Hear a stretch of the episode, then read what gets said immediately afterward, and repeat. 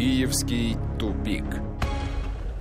Здравствуйте, в студии Наталья Мамедова. В эфире очередной выпуск программы «Киевский тупик». В ней сегодня принимает участие Спиридон Келенкаров, общественный политический деятель, депутат Верховной Рады Украины прошлых созывов. Спиридон Павлович, здравствуйте. Добрый день. Признаться, рада, что сегодня вы участвуете в программе, потому что вот мы с вами здесь, а в Верховной Раде Украины э, обсуждают э, закон о земле. Страсти кипят. Там драка, ну как положено, а за стенами Рады э, народ, митинги. митинги, протесты и так далее. В принципе, все предсказуемо. Вы же да. нам здесь говорили, что так будет. Но давайте попробуем немножко по существу. Вот я сейчас предлагаю немного даже иронию отставить, потому что, ну, правда, немного смешно. Ну, как драться обязательно. Ну, как мало-мальски серьезный вопрос, обязательно надо подраться прямо на трибуне. Э, по существу, значит, в первом чтении этот очень важный закон прошел. Было большое количество протестов, комментариев, пикеты. Выступали сами депутаты на, в СМИ украинских. Ну, вроде бы, да? Ну, никто не хвалил закон. Все критиковали. Второе чтение. Четыре тысячи поправок подано. Вы нам сейчас расскажете, если mm. там что-то существенное, или это просто, что называется, mm. количеством добивают. И все равно утром в Раду приезжает Зеленский, собирает свою фракцию, которой одной достаточно, чтобы принять э, закон о земле. Ну и, соответственно, объясняют им все популярно, и они говорят, да, мы поддерживаем. То есть уже понятно, каким будет голосование. В чем дело? Почему такие серьезные противоречия, которые у всех вызывают вопросы, в Раде вот как по маслу проходят? Знаете, я, во-первых, не был бы так уверен, что вся фракция партии Зеленского проголосует. Ну, Арахами так сказал. Закон. Ну, это он так да. сказал, но судя, по крайней мере, по тем заявлениям, которые, которые делали депутаты его фракции, не все Э, разделяют точку зрения Зеленского о том, что землю нужно продавать. Поэтому тут интрига еще заключается в том, если будет это голосование, посмотрим, состоится ли оно, Э, интрига заключается в том, кто на самом деле подстрахует Зеленского в вопросе продажи земли. Так. Потому что очень часто бывает так, что политики выступают, выступают против чего-то, а когда наступает час истины голосовать, почему-то вдруг часть там фракции той или, или иной э, поддерживает э, решение, против которого они выступали. Ну, посмотрим, как это, как это произойдет в Раде. О том, что то, что э, будут жестко противостоять э, этому вопросу, попытки продажи земли, я говорил об этом этом неоднократно и давно, потому что это очень важный и очень непростой вопрос, который хотят просты, э, э, решить очень простым путем.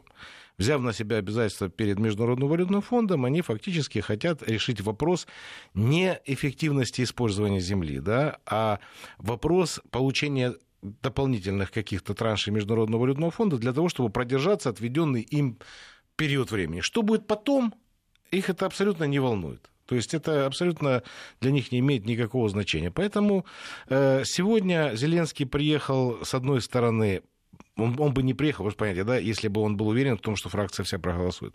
Он, видимо, приехал для того, чтобы своим авторитетом все-таки додавить членов своей фракции, и, по всей видимости, как-то подстраховаться представителям других для того, чтобы решить ключевой и важный для него вопрос с точки зрения э, возможности получить дополнительные финансы для того, чтобы удержать ситуацию. Ситуация с финансами в Украине критическая. Да? Это мы еще вы, к этому подойдем. Ну, вы, Подождите, вы, мере... не уходите от земли. Четыре тысячи поправок. У нас... Э, Это технология. Нет, На самом деле, э... они не принципиальны. И здесь это все связано больше с э, оппозицией, да, которая таким образом демонстрирует свое отношение или свою позицию в отношении этого законопроекта.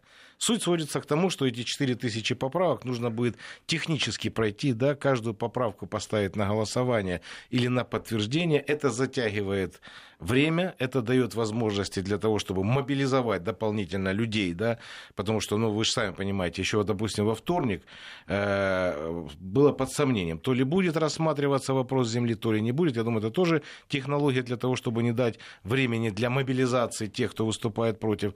А сегодня оппозиция предпринимает чисто технический ход, да, вносят изменения, вернее, вносят поправки в этот закон 4000, который нужно будет пройти. А за это время можно будет мобилизовать людей. Посмотрим, смогут ли они мобилизовать людей, сколько людей будет на, на этих площадях и насколько жесткие будут акции протеста. То, что там внутри блокируют э, по, по, трибуну парламента, это, в общем-то, для украинского парламента традиционное явление.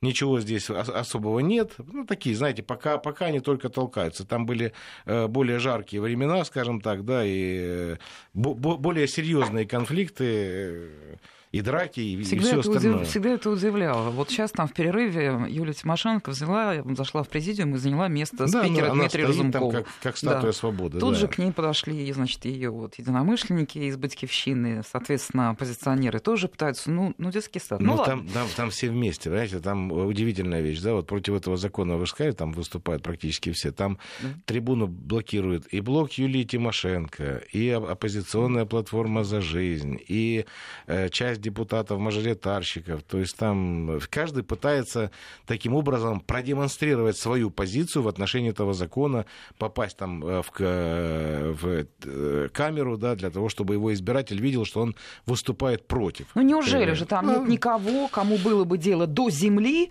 а люди Слушайте, занимаются своей говорил, политической еще карьерой? раз повторю, э, я считаю, что вот подавляющее большинство депутатов, которые сегодня сидят в Раде, они выступают против продажи земли только потому, что не они ее продают. К большому сожалению, это так. Смотрите, а, в первом э, чтении законопроекта о земле, он был принят еще в середине ноября, ко второму, а, значит, 4 тысячи поправок, я уже сказала, там есть такие моменты, я хочу, чтобы вы их разъяснили нам. Так, а, этот закон, законопроект разрешает гражданам Украины и украинским компаниям без иностранных бенефициаров покупать до 10 тысяч гектаров земли в одни руки. Покупка разрешена только через безналичный расчет Да. и при подтверждении законности Да, происхождения да, да, да, средств. да. Но последнее предложение, в принципе, выглядит разумным. Да, там еще есть э, ограничения по поводу приобретения земли в приграничных э, районах 50%, э, 50 километров вглубь Украины запрещается э, продавать эту землю иностранцам. То есть там какие-то, ну, такие косметические поправки, это же, ну, на самом деле, не принципиально важный вопрос. А Сейчас принципиально украинская- важный вопрос, что земля становится товаром.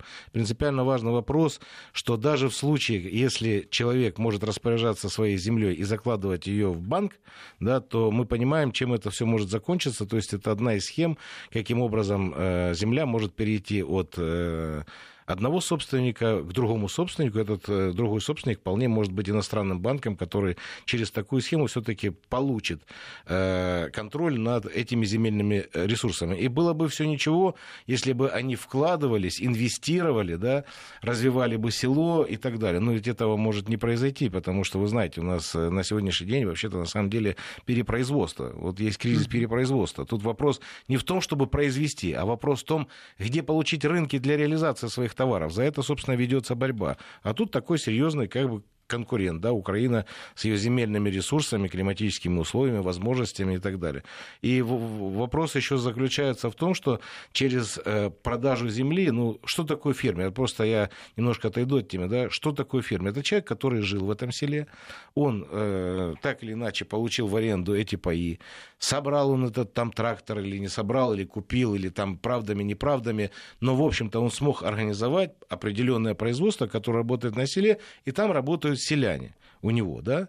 Это, это фермер, который живет в этом селе, он может любую бабушку там посадить себе в машину и отвезти там в город, допустим, да. А что такое транснациональные корпорации? Да? Это люди, которые, у которых огромные масштабы, да, эти массивы земли, и они имеют хорошую технику на самом деле, но их абсолютно не волнует инфраструктура села, их не волнует рабочие места, их не волнует, будет это село, То есть вот эта вот это. бабушка, она будет сама Она решать всё. свой вопрос. И плюс, ну, что такое село, я думаю, э, э, рассказывать не нужно. Всё, там же все друг друга знают, да.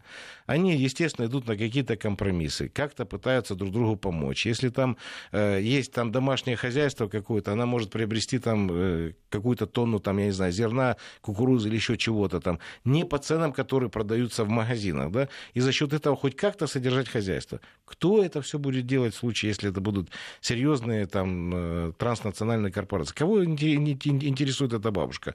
Вопрос же еще в другом. Ладно бы там, понимаете, если бы они сказали, что да, есть определенные риски, да, в связи с тем, что фактически уклад села меняется, да, и есть риски там миграции, да, сельского населения в города. Но мы готовы к этому, да, мы развиваем там промышленность, у нас идет процесс индустриализации, мы можем, допустим, от чего-то отказаться там и что-то приобрести здесь. Но этого же тоже не происходит. Фактически флагманы украинской экономики, там, высоколиквидные предприятия, да, там, высокотехнологичные предприятия, Южмаш, Турбатом, всё, они же все фактически в стадии банкротства. Их же, да. их же фактически банкротят. А связано это исключительно с тем политическим и экономическим курсом, который сегодня проводится в Украине. Опять же, возвращаемся к вопросу рынков. Нет рынков, можешь производить все, что хочешь. Но твоя продукция на складе, она ничего не стоит пока она не превращается в реальный финансовый ресурс, она вот лежит там и, и, и может лежать там э, сколько угодно. Это не деньги. Вот деньги, когда ты это имеешь рынок, и ты можешь это, это продать и, и э, получить. А, а на сегодняшний день, к сожалению, этого не происходит. То есть э, фактически, занимаясь вопросом продажи земли, они не предприняли никаких действий и не просчитали последствий, и не, не приняли то есть определенных решений, как можно будет снивелировать негативные последствия в случае продажи земли. Ну, то, то есть, что с этими, с, с этими людьми дальше нужно будет делать? Ответа Уточните, на этот вопрос нет. Вы в самом начале говорите, что вот он, селянин, взял в аренду э, какой-то пай земли. У кого взял? Вот у как селян, это, у как это устроено селян. сейчас? Кому земля принадлежит? Смотрите, в основном э, государству. Схема, схема такая, да, селяне сдают паи, там, у нас же нет колхозов, да, у нас вообще по Конституции запретили это в период еще э, выборов президента. Кучма очень обиделся на селян, и коллективную форму собственности он фактически упразднил. упразднил. Ее не существует там. Эти все сельхозпредприятия перерегистрировались. Так. Да, это частные предприятия сельскохозяйственные, которые заключали долгосрочные договора на аренду земли с пайщиками, которые живут тоже в этом селе, в соседнем селе. То есть, ну, желательно же для, для минимизации э, э расходов, чтобы э, твои земельные паи, они были как-то более-менее сконцентрированы. То есть это коллективная форма собственности? Ну, она не коллективная форма собственности. Каждый индивидуально является собственником своего пая, да, а э, этот собственник пая передает в аренду, да, там, допустим, фермеру, который хочет обрабатывать эту землю, они заключают между собой договор аренды, и на основании основании этого договора аренды пайщик получает свою долю там. Вот это, все, это... все я поняла, я да. думаю, наши слушатели тоже поняли. Ну, признайтесь, э, Спиридон Павлович, все равно это не современная схема. Ее э. как-то реформировать таки надо. Ну, знаете, современное, несовременное у нас село тоже несовременное, не высокотехнологичное село, да, там есть очень много проблем, но это не означает, что сегодня нужно продать землю для того, чтобы усугубить еще эти проблемы. Их и так много, но мы их еще больше усугубим, понимаете? Молодежи на селе уже нет. Если там не будет рабочих мест, никто там не останется, понимаете? Да, ну, домашнее там э, хозяйство, все это прекрасно для людей преклонного возраста. И то даже для ведения домашнего хозяйства все-таки нужно иметь определенные ресурсы для того, чтобы поддерживать, а тем более зарабатывать на этом домашнем хозяйстве. А с учетом э, тех э, цен и, и возможностей, их становится все меньше и меньше. Понимаете? Да. Люди отказываются, вот. просто становится невыгодным содержать дома там ни поросят, ни там э, крупный рогатый скот, там, ну, э, там максимум, что там люди, люди держат для себя там какую-то курицу, там еще что-то такое, да, все. А, а попробуйте вот свой прогноз представить. Судя по документам, которые сегодня в Раде рассматривают, уже в этом году откроется земельный рынок, будет разрешена продажа земли. Что произойдет вот со всеми этими людьми, которые сейчас считаются сельскими жителями? Какие движения вы видите? Вы уже сейчас вот вы... говорили о том, что какие-то опасения. В целом для экономики, вот что будет? Куда эти Знаете, люди пойдут? на самом деле, Все они уедут же, в Польшу? Они же, они же параллельно э, не, не только там рынок земли, да, мы с вами обсуждали и трудовой кодекс и так далее. Все их действия на либерализацию всех процессов внутри страны, они направлены исключительно на одно на, на привлечение иностранных инвесторов. У них есть иллюзия, что в страну, где нет закона, где нет конституции, где нет э, фактически гарантированного права частной собственности, где происходят рейдерские атаки, они надеются, что вот такими вот э, своими действиями они привлекут сюда инвесторов. Но инвестор должен всегда сопоставлять да, риски и прибыльность. Да, вот когда есть э, как бы приемлемый вариант, он готов сюда зайти. Но опыт 20-30-летней Украины показывает, что никакие иностранные инвесторы практически в Украину никогда не заходили это были, как правило, коррупционные деньги, которые выводились в офшоры, и потом под видом иностранных инвестиций возвращались обратно. А контролировали эти все финансовые э, ресурсы люди, которые жили в Украине, знают неписанные правила, кому зайти, как решить. Именно они не боялись инвестировать эти деньги в Украину, и таким образом, как это ни странно, но коррупция и теневая экономика это были основой развития украинской экономики последние 30 лет. Вот и все. А ни, никто из иностранных инвесторов, серьезных, крупных, сюда не зашел. Понимаете? Не зашел. И с землей будет примерно то же самое.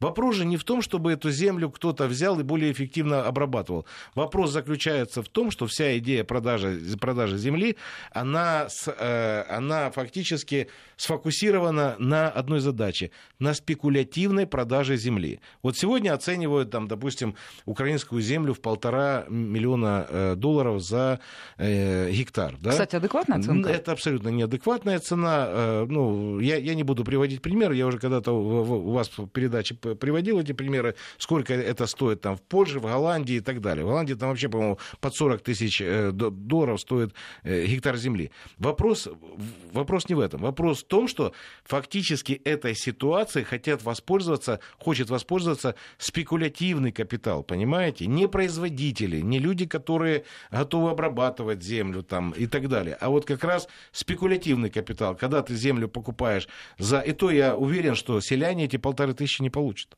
Максимум, что они получат, 500-600 долларов. Их поставят в такие условия, при которых они вынуждены будут эту землю продать и уйдут за копейки, да.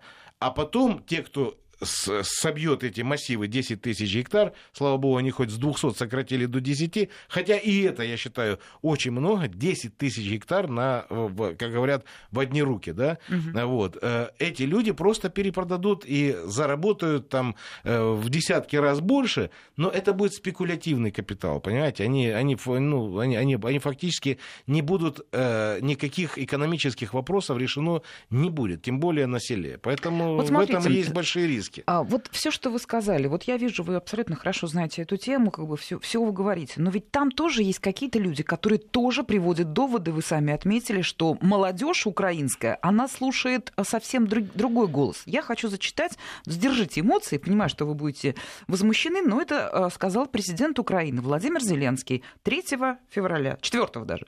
Читаю. Я вам хочу сказать, что такого лояльного закона о рынке uh-huh. земли, как у нас, нигде нет. Вчера у нас нас в Киеве был президент Республики Турция Эрдоган. Он мне сказал, что у них тоже было очень много вопросов у общества, фермеров, от правительства, от предыдущего. Было много призывов на разных телеканалах. У них была более жесткая система. Они открыли рынок земли, полностью либерализовали.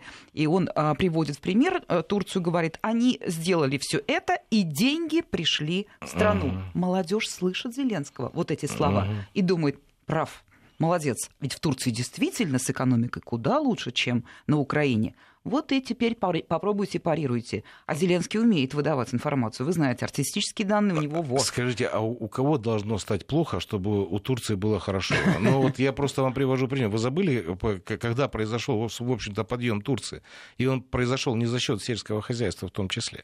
Безусловно, да, но, но Зеленский-то об но, этом не рассказывал. Нет, но Зеленский, ну, рухнул Советский Союз, и фактически, когда мы стали слабыми, они стали сильными. Вот теперь скажите, кто должен вокруг нас рухнуть для того, чтобы Украина стала сильной? Ну, кто? Ну, вот, вот по, по периметру угу. посмотрите и скажите, кто должен рухнуть, чтобы мы стали сильными? Или кто-то считает, что инвесторы, они, ну, э, у, слушайте, у крупных компании, у них своя финразведка, они все прекрасно знают. Если кто-то наивно полагает, что можно приехать в Давос и сказать, слушайте, вы к нам приходите, потому что я вам дам няню, да, вот там, э, которая вас будет контролировать. У нас няня э, в стране одна, это Игорь Валерьевич, да, он, он, может, он может понянчить. А для тех, кто не лояльный, у них другая няня. СНАБУ, Национального антикоррупционного бюро.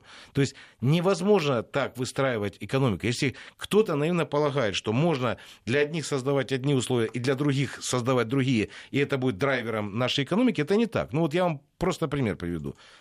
Скажите, пожалуйста, вот село, да, он говорит, ну, мы сделаем дешевые кредиты, пусть фермеры возьмут кредиты и выкупят э, эту землю, эту да, землю. эту землю. Скажите, какая должна быть рентабельность сельскохозяйственного предприятия для того, чтобы под 9%, как он обещает, ну, 5%, 9% взять эти кредиты?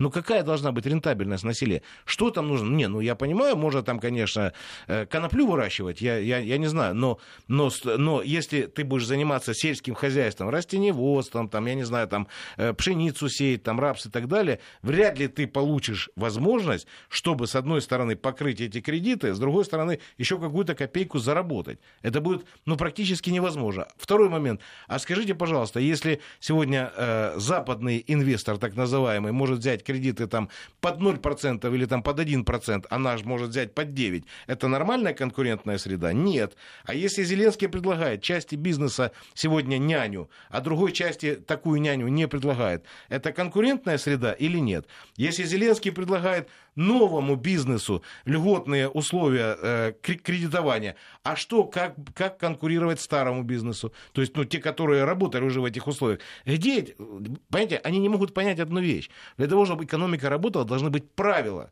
понятные, прозрачные и одинаковые для всех. Тогда и, и плюс, ну, понятно, правовая система, э, возможность защитить свою собственность и так далее. Они же над этим не работают. Они пытаются вот в ручном режиме кого-то сюда привлечь и кого-то контролировать и фактически заниматься, ну, на мой взгляд, коррупционными действиями. То есть, если ты назначаешь некую няню от кабинета министров, которая будет курировать э, крупного, допустим, инвестора, то это, это я считаю, это вообще э, откровенно коррупционные действия. Вы занимаетесь лоббизмом. У нас нет закона о лоббизме. Вы лоббируете интересы конкретной частной компании. Пусть она даже инвестирует сколько угодно там 100 миллионов или 200 миллионов или миллиард, какая разница? Но вы занимаетесь фактически незаконными действиями. Тогда принимайте закон о лоббизме там и так далее, но вы же, вы же фактически создаете неравные условия для бизнеса. И таким образом вы, вы не сможете э, сделать так, чтобы мы развивались, потому что все остальное будет просто деградировать, потому что нет равных условий, все. Нет доступа к финансовым ресурсам, кредитным ресурсам, нет общих правил, и это не будет работать. Это не будет работать, это на самом деле иллюзия. У нас в студии Спиридон Клинкаров. Смотрю ленту новостей. Пока из Киева ничего. То есть голосования не было или каких-то там новых эксцессов. Вопрос о земле находится в повестке.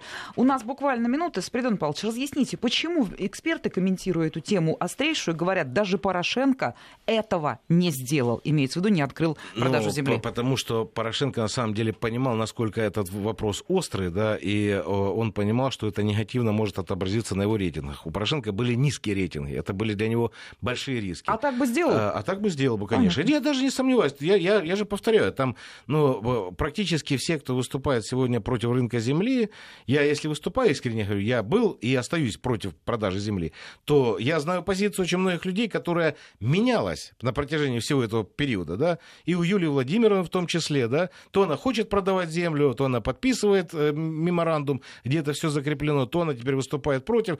То есть это все связано не с тем, что они понимают риски да, и опасность э, продажи земли, а с тем, что не они этим занимаются. Вот, собственно, э, вокруг чего ведется эта борьба. Это программа «Киевский тупик». Слушаем новости и продолжим.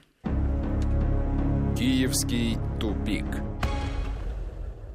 Продолжаем программу «Киевский тупик». Обсуждаем события на Украине и вокруг нее. Сейчас оперативная информация из Киева. В данную минуту депутаты из фракции «Батькивщина» и оппозиционная платформа заблокировали трибуну Рады. Президиум украинского парламента перед рассмотрением законопроекта о рынке земли. Мы первую половину программы посвятили именно этому вопросу. Он крайне острый. Сегодня э, над ним работают депутаты, но судя по тому, что какие новости приходят, они не работают, а вот там какие-то идут потасовки. Место председателя заняла Юлия Тимошенко, не уходит. Первый заместитель председателя Верховной Рады Стефанчук пригласил всех лидеров фракций к себе в кабинет для консультаций. Президиум покинул. А, и вот самая последняя информация. Вы говорили, Спиридон Павлович, что и были правы. А, смотрите, читаю. Президент Зеленский Зеленский поставил задачу депутатам от партии «Слуга народа» в Раде принять закон о продаже земли в течение двух дней. А, Разумков а, возразил, что не успеют, нужна хотя бы неделя. В самой фракции заверили президента, что все поголовно поддержат, но уже позже стали появляться сообщения о том, что полного единодушия добиться не удалось, и каким будет голосование, неизвестно. Уже сегодняшнее заседание прогнозирует, что затянется до глубокой ночи. Мы следим, но я предлагаю нам с вами тему сменить, потому что пока нет других новостей, я ситуацию описала.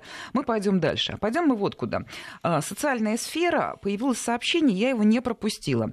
Задолженность по выплате зарплаты на Украине растет во всех сферах. сферах. На 1 января текущего года долги составили свыше 3 триллионов гривен. Ну, можно, конечно, сказать «Ого!», но автор этой информации Виктор Медведчук. Э, это оппозиционная платформа «За жизнь», а когда цифры выдают оппозиция, принято подвергать их сомнению. Вы подвергаете? Конечно. Я все подвергаю сомнению. Вот. Но, э, понимаете, я не знаю, там 3 триллиона это что, что он посчитал? Это три бюджета, наверное, Украины. Я не знаю, откуда это, это, это цифра. Очень большая честно. цифра. Это очень большая цифра, да. Вот. Но я, я читал другую информацию, которую в том числе озвучил Медведчук. Я считаю, она соответствует действительности, в частности, по задолженности учителям, по финансированию медицины там, и так далее. То есть медицина же почти в два раза недофинансирована, у учителей выросла задолженность на, как он там пишет, на 152%, смотря от чего там считать, но тем не менее задолженность растет. Вы понимаете, какая история? Вот смотрите, э, по официальным данным, даже если вот э, представить, что господин Дубилет, который там заявил о том, что они якобы провели какую-то перепись, перепись. в смартфоне, я не знаю, как они ее, правда, проводили. Ой, я там но, так не поняла, что он но, умножал да, на ноль что-то там умножал, там, да. делил там, там, ну, бог с ним, ладно, там, бог с ним. Э, ну, если раньше у нас было 52 миллиона, потом мы остановились на цифре 42 миллиона, сегодня они подтверждают цифру 37 миллионов. Но даже исходя из цифры 37 миллионов, вот мы предполагаем, что украинцев все-таки 37 миллионов проживает. Да? На 37 миллионов э, проживающих на территории Украины, э, значит, 11,5 миллионов – это пенсионеры. 11,5 миллионов – это пенсионеры. Значит, э, и всего лишь навсего, вдумайтесь в эту цифру, всего лишь 7,7 миллиона рабочих мест. Это те люди, которые официально работают, и уплачивают, соответственно, подоходный налог и многие другие, ну, uh-huh. все, все налоги в соответствии с украинским законодательством. Может ли 7,7 миллионов человек прокормить грубо говоря, 37 миллионов человек. Ну вот, чтобы было понятно, допустим, э, беру цифры в советский период, Украина советская была, это 90-е годы, на 52 миллиона человек, на 52 миллиона человек было 27, почти 27 миллионов работающих. Причем там же, вы знаете, да, в советское время подоходные налоги, все налоги платились исправно, то есть там, там проблем никаких не было. Половин, больше половины было работающих, а меньше половины это были пенсионеры и дети. Сегодня на 37 миллионов 7,7 э, миллионов пенсионеров. Что с этим делать? Есть два пути. Либо создавать новые рабочие места, а это означает э, индустриализация, развитие и так далее – что сделать сегодня невозможно и сложно. Есть другой путь. Для того, чтобы установить баланс между работающими и неработающими, нужно уничтожить тех, кто не работает. То есть пенсионеры. Вот все, что происходит сегодня в Украине, на мой взгляд, связано с реализацией именно этой идеи. Установить определенный приемлемый баланс между неработающими и работающими да, людьми. Вот если там, грубо говоря, у нас 7,7 миллиона работающих, ну, должно остаться там по порядка там, 15, там, ну, 20 э, миллионов человек. Скажите мне, пожалуйста, вот все изменения, которые приняты в сфере здравоохранения, в сфере образования, э, там, э, в социальной сфере, она же фактически ликвидируется. Как вы себе представляете состыковать людей, либертарианцев, и социальную политику? Ну вот как вы себе это мыслите? Как это возможно вообще? Но это же невозможно. Поэтому, когда идет процесс уничтожения социальной сферы, и фактически государство отказывается от поддержки собственного населения, причем того, которое, то, то население, которое нуждается в такой поддержке, да, на мой взгляд, это все направлено на реализацию именно этой цели кого-то выгнать из страны, да, выдавить из страны, кто-то умрет, потому что у него просто не будет банально средств на э, лечение, да. Если медицина в два раза недофинансируется, человек придет в больницу, ему скажут, операцию сделать, заплати, за бинт заплати, за то заплати, за это. А, а с чего платить, если человек получает пенсию 1800 рублей? С чего этот пенсионер заплатит? Это хорошо, если у него дети работают где-то, что дети так относятся Э, трепетно и бережно к своим родителям. Это же хорошо, если это так. Но мы же знаем очень много случаев, когда это совсем не так. И пенсионеры остаются сам на сам с этой проблемой. И они с ней не справятся. У них нет никаких возможностей. Даже если они очень захотят. Плюс У нас в стране, получается, 42% дохода семьи она тратит на питание. Но это абсолютно неприемлемо, понимаете? 42% на питание. Я уже не беру э, коммунальную сферу. Да? Вот, если посмотреть по, по коммунальной сфере, там же ну, вообще происходят ну, просто, просто, на мой взгляд, неприемлемые вещи. Берем точку отсчета Майдан. Вот, потому что, да, ну, на мой взгляд, это, это корректно и правильно, потому что была, как они говорят, злочинная влада, да, вот та, а теперь вот э, после революции пришли. Вот смотрите, за это время электроэнергия подорожала в 5 раз, квартплата в 2 раза, газ в 10 раз, да, холодная вода в 6 раз, отопление в 12 раз, горячая вода в 6 раз. Задолженность граждан Украины за коммунальные услуги превысила уже 60 э, миллиардов. Для сравнения, эта, эта задолженность выросла почти в три раза. Понимаете? В три раза. Это я говорю все в в 2, в 10, то есть это не на, а в. Понимаете? А вот это на или в, оно, э, оно приводит к тому, что э, украинцы уезжают из Украины. Из Украины, понимаете? Все. Они покидают эту страну, особенно молодежь, которая не видит будущего, возможности. Это, это, это вообще на самом деле, ну, мне кажется, власть недооценивает последствий процессов, которые сегодня э, происходят в нашей стране. Ну, они, они, может, не понимают или недопонимают, или не хотят этого понимать. Слабый, Знаете, ну... очень слабый аргумент против ваших слов, но все таки президент Украины Владимир Зеленский предложил правительству направить те деньги, которые «Нафтогаз» получил от «Газпрома», это большие деньги, угу. 2,9 миллиарда долларов, на реализацию инфраструктурных проектов и развитие медицины но все-таки, ну хоть какой-то плюс, хоть немного это корректирует. Вот а... смотрите, я просто привожу вам официальные цифры, да. Значит, «Газпром» заплатил э, НАК «Нафтогазу» 578,4 миллиона долларов за услуги по транзиту газу, газа, что составило треть всех доходов бюджета Украины. Угу. Понимаете, да? да? То есть, если перевести на э, нормальный язык, то фактически «Газпром» спас на сегодняшний день правительство, перечислив деньги за транзит. А я сейчас задаю вопрос. А если бы все-таки этот контракт не был бы подписан? Или стокгольмский арбитраж этих решил бы денег, иначе. Да? Этих бы денег тоже не было. Вы помните, какие дискуссии велись вокруг того? Нужно подписывать, не нужно подписывать. Потом кричали, мы заставили Россию подписать контракт. Там, и так. Слушайте, так вы без, без этих денег вы бы уже кончились просто. Понимаете? То есть, ну, э, реально на сегодняшний день, э, если мне память не изменяет, по э, э, отрицательное сальдо э, внешней, внешней там, торговли 12 миллиардов долларов. Падение промышленного производства 8%. Понимаете, 8. Недополучил бюджет вот за январь месяц, только за январь месяц, 14 миллиардов э, гривен. Если так пойдет дальше, 14 миллиардов умножьте на 12 месяцев, какой, какому дефициту бюджета мы придем к концу года? Вы помните, 70 миллиардов Короткую к какому коллапсу делаем? привели? Короткую паузу делаем.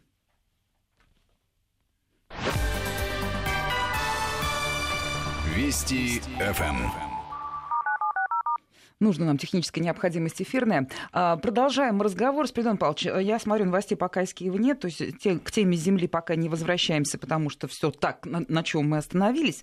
Давайте отойдем от цифр, вернее, все равно будут цифры, но немножко по другому поводу. То, что рейтинг а, президента Зеленского упал, это уже только ленивый не сказал. А почему это новость? А потому что он пробил 50%. Это даже вот при цифре там 49 получается, да. все равно это высокий рейтинг. Вопрос у меня к вам другой. А почему его рейтинг упал? Ведь он его начал терять сразу, потихоньку, но все равно он держится, он довольно популярен на Украине. По крайней мере, есть те, Знаете, кто его вот, поддерживает. Честно что говоря, он такое сделал, да. что рейтинг обвалился? Ну, я, я не хочу э, там перечислять. Очень много у него было ошибок. Вот какая из них вот, стала, вот когда так, хопа, на 20 позиций? Э, самое, я уже вам говорил, самое слабое место это команда Зеленского. Люди рассчитывали, люди. да, ну, ну, люди рассчитывали на то, что придет новый, ну, новый человек, да, новый президент, и избрали 73% проголосовали. Но, как показала жизнь, недостаточно избрать президента. Если страной правят националистические идеи, значит, в стране победил не президент, а победили те силы, которые эти идеи поддерживают. То есть, когда говорят, националисты ведут борьбу. Националисты не ведут борьбу, они взяли эту власть. Понимаете? То есть ничего не поменялось. Вот Зеленский пришел, и все надеялись на то, что будет меняться политика, да, будет меняться политика, она будет совершенно другой. Оказалось, что нет. Он к этому не готов. Дальше люди надеялись на то, что да, он, конечно, неопытный политик, у него нет опыта работы, но он подберет команду, и все же рассчитывали на то, что ну, он же смог там, э, создать свой бизнес да, достаточно успешный, подобрать нужных людей, там, я не знаю, режиссеров, сценаристов, актеров, там, э, а, авторов там, и так далее. То есть он же, он же, он же ну, немножко понимает в этом всем, да? Оказалось, что нет. Оказалось, что у нас самое слабое правительство за всю историю существования Украины. Понимаете? Самое слабое правительство. Я уже не говорю за трактовку исторических фактов, если вот по мне последним казалось, событиям. Что вот это его да, заявление. Нет, ваш... это, это еще мерили без этого заявления. А, это... а если еще померяют с этим заявлением и с заявлением отдельных депутатов, допустим, которые предлагают платить за коммуналку там э, своими собаками, да, а еще если мы, мы добавим буквально позавчерашнее выступление э, госпожи Богутской, которая сказала, что э, на, на Донбассе пенсионерам мы не не должны платить пенсии, вернее, должны платить только ну, тем, тем, кто, тем, тем, кто, тем, кто имеет определенные политические взгляды, да, лояльные. Сегодня уже депутаты над ней смеются, говорят, ну если так пошло, то давайте налоги так платить. Вот если я не поддерживаю эту власть, то я не буду платить налоги. А вы, вы пожалуйста, питаетесь тех, кто вас поддерживает. Ну это же, это же абсолютно справедливое замечание, да? Но тем не менее, это же заявляют э, депутаты, слуги народа, да, которых Зеленский привел. Вы понимаете, у него, у него вообще на самом деле очень неприятная история в отношении того, что у него даже нет возможности переложить ответственность себя на правительство. Вот он, он не имеет такой возможности, а потому а почему, что собственно? все ассоциируется именно с ним. Потому что Гончарук не политик. Он, ну, он не политик, да, он тень Зеленского. И вот все, что происходит в экономике, да, негативное, все это аккумулирует в себе президент. То, что он медленно падает, да, я согласен. Но поверьте мне, что на самом деле это пока. Это пока еще люди, ну, у них есть какая-то надежда на то, что все-таки что-то поменяется. К нему нет негативного отношения. Его, его не воспринимают как, допустим, того же Порошенко. Да, Порошенко не ненавидят. Не, не, да, вот э, это есть. Но, с другой стороны, люди изо дня в день просто разочаровываются, понимаете?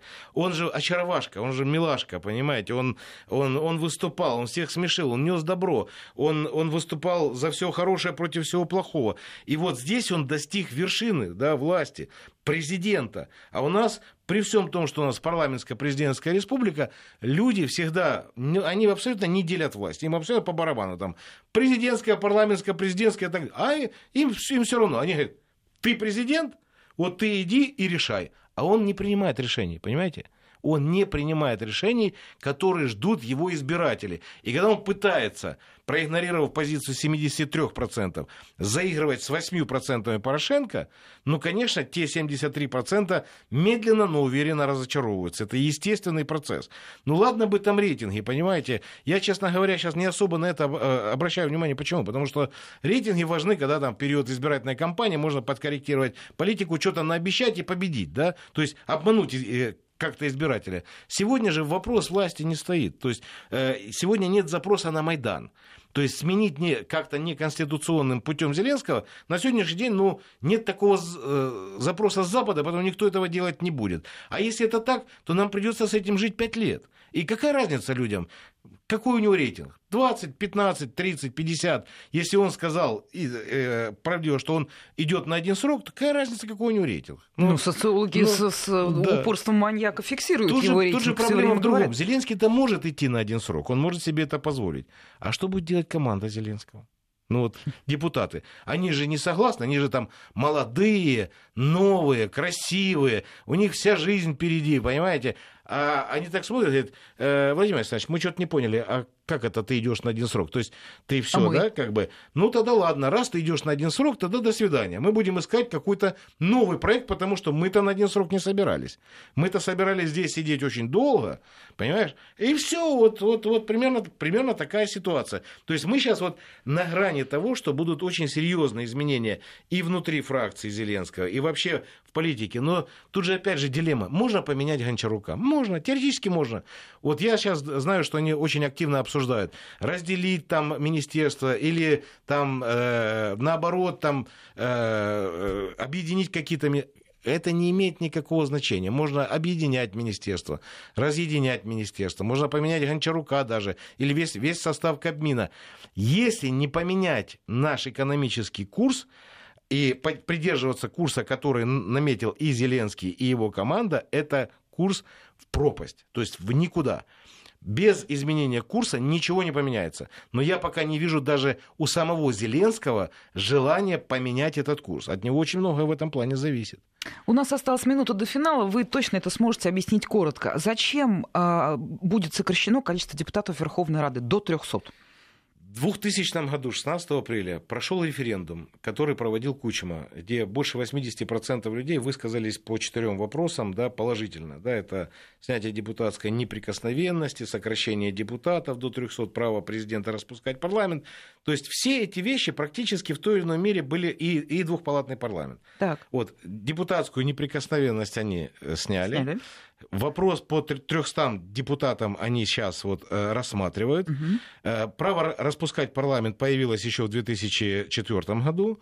Вот, э, и остался один вопрос, двухпалатный парламент. То есть мы медленно, 20 лет, 20 лет мы фактически реализуем, э, реализуем волю народа, которая была высказана на референдуме. Все ясно. Я думаю, что сокращать количество депутатов нужно, и связано это не только с тем, что сокращается количество, количество населения, но что по большому счету ну, это слишком большая армия, которую должен содержать слишком нищий народ. Да, учитывая, что это представительский орган, да, людей все меньше, а да. а депутатов остается ровно то же самое количество. Ну, а, а с учетом того, что Крыма уже нет, уже Донбасс говорю, еще, еще непонятно, что, что там будет, понимаете. Поэтому я, в принципе, я, я выступаю за то, чтобы количество депутатов сократить. Я считаю правильным пропорциональную систему выборов. Нужно развивать политические партии, дать возможность им, им э, как-то развиваться и соответствовать названию политической партии, понимаете, не финансово-промышленной группы, чтобы я не хочу, чтобы в Украине это называлось проектом, я хочу, чтобы это называлось политической партией, чтобы у них была идеология, у них были люди, э, и существовали они не на э, спонсорские деньги, да, а на то, что э, люди готовы заплатить за поддержку той или иной политической партии, то есть проголосовать своим карманом. Тогда это будет реальная политическая партия. Пока это все политические проекты финансово-промышленных групп. Спасибо вам большое за комментарий, участие в программе. Спиридон Келенкаров, э, депутат Верховной Рады Украины 5, 6 и 7 созывов, сегодня был в программе «Киевский тупик». Основная сегодня тема разговора была это законопроект о земле, он в Верховной Раде, там пока что еще ничего не решили. Следим за событиями. Киевский тупик.